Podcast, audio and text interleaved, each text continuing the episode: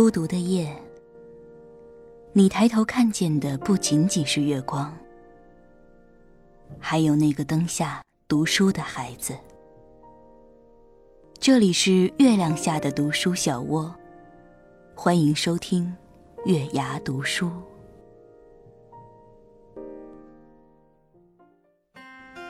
Hello，晚上好，这里是月牙读书电台，我是主播平月。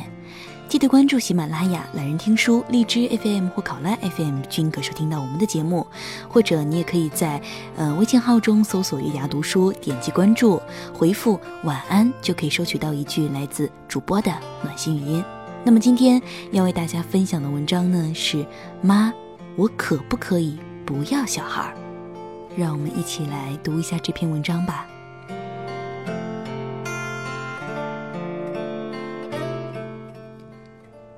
昨晚下班后，跟一个老朋友聚了聚，用餐时，他妈给他打了电话过来。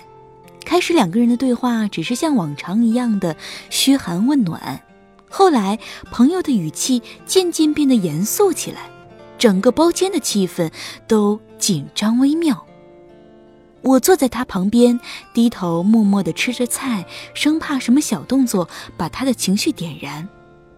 然而事与愿违。朋友的火气不退反涨，又是敲桌子，又是摔沙发，最后强行挂掉电话，不快收场。朋友吐露说，他妈在电话那头拼命的催他生孩子，结婚两年了，生孩子这件事儿还是杳无音信，妈妈很是焦虑。而我的朋友呢，和丈夫两个人居住在北京，朝九晚五的上着班。得空了就去各地去旅旅行，日子过得轻松静逸，压根儿就没有生孩子的计算。两种截然不同的价值观碰撞在一起，谁也不让着谁，于是就吵得难分难解。他俩的心情啊，我完全能够理解。不谈谁对谁错，我想讲讲我所经历的故事。大学分配实习岗位的时候，我被指定到一个小县城工作。当时啊，正值盛夏，加上一路颠簸，半路上我的身体感觉到明显的不适，而且这个人生地不熟的，也只能咬着牙硬撑着到公司的员工宿舍。那天晚上，我忍不住打电话给我妈诉苦。得知我的行程并不顺利，我妈也特别担心。第二天一大早呢，坐了五个小时的火车来到宿舍，手里提着两大袋鼓鼓的，有零食，有换洗的衣裳，有花露水，甚至还有蚊帐、小风扇，全部都细心准备好了。刚走进宿舍门啊，他便滔滔不绝地叮咛这儿叮咛那儿，比如说，晚上啊一定要盖好被子，千万不要贪凉，这一个人在外头要注意身体。还有，你这密码箱要带上锁的，贵重的东西搁在里头保险点儿。你还要多吃水果和蔬菜，这油腻的食物啊要少吃。尽管这些话在以往念叨过无数次，但眼前的这个年纪已经快四十岁的女人，还是一字不差的再三叮嘱着。下午四点钟，我送他到火车站回家。等他过了安检，我转身往回走。刚走几步，就听见他扯着嗓子在后面喊：“走路不要看手机，注意安全。”我没有回头，因为不敢。一个大男生众目睽睽之下掉眼泪，让他看到，该多没面子啊！虽然很是心疼他这样来回的奔波。平白简单的日常里，处处可见母亲的伟大。我爱她，我尊敬她，我特别渴望自己成功，并且迅速的能够早点赶上她老去的速度。但是，我并不想我以后的妻子成为她。我希望未来的妻子可以每天有时间打扮自己的妆容，能够在闲下来的时候和三两好友逛逛街。有充分的时间和自由去看看外面的世界，来人间一趟。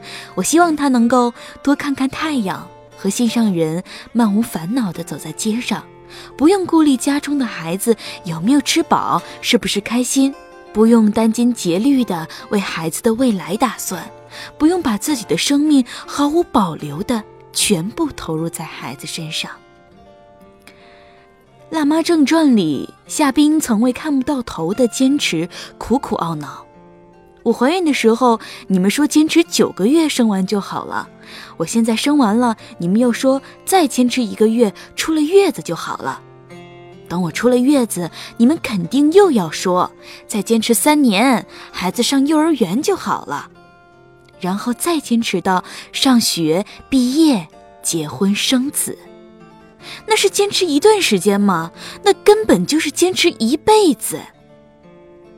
爱的本能是无限的，孩子咕咕坠地的那一刻开始，我怕他不再敢随心所欲的做自己，束缚在爱的海洋里，匆匆终其一生。我不忍看到这一切，更何况生孩子容易，把他养大成人并不容易。中国社科院做过一个调查。父母养大一个身体健康的孩子，平均需要花掉四十九万元。从奶粉到衣物，从小学到高中，从手机到 iPad，从医疗到看病到各种保险，没有一定的物质基础，很难让一个孩子无忧无虑的长大成人。或许你会说，没钱没关系，好好教育，出人头地后，该有的都会有。但你有没有想过，钱不够，他出人头地的可能性有多么渺茫？没有钱，奶粉只能买廉价劣质的；孩子想学个钢琴，只能灰头土脸的哄哄而过；报个补课班，口袋空空，也只能让他拿着干瘪瘪的教材背了又背。你的人生过得不够精彩，你的孩子的人生又重蹈你的覆辙，如此往复。你又于心何忍？我从亲戚口中听到过很多遍，不生小孩就是对父母的不孝的观点。父母生你养你，不辞辛苦的培育你，你就该传宗接代，延续生命。但我想说的是，这个时代从来都不需要通过生孩子来表达孝心。身体发肤受之父母，没有他们的付出，自然没有如今完整独立的我们。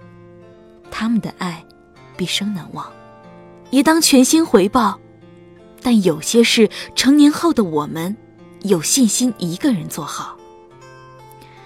前二十年，他们为我们的成长鞠躬尽瘁；后二十年，我们为父母的生活死而后已。中间的四十年，生孩子还是做丁克？喜欢高大威猛的，还是醇厚温柔的对象？坚持到底，当教师还是把唱歌当做主职，我们自己决定就好。我最爱的人和爱我的人之间都应该彼此珍惜和理解，可以让对方成为生活动力的时候，也能够把阻力降到最小。不生孩子并不是一件让人难以启齿的事情，希望父母与子女之间。只存在养育、奉养与爱的三种关系，道德绑架离得越远越好。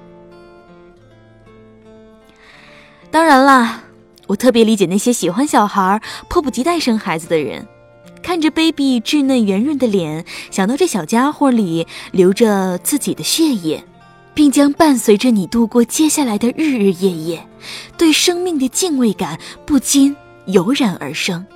眼神里散发出与爱有关的光芒，轻松融化掉一个人的心。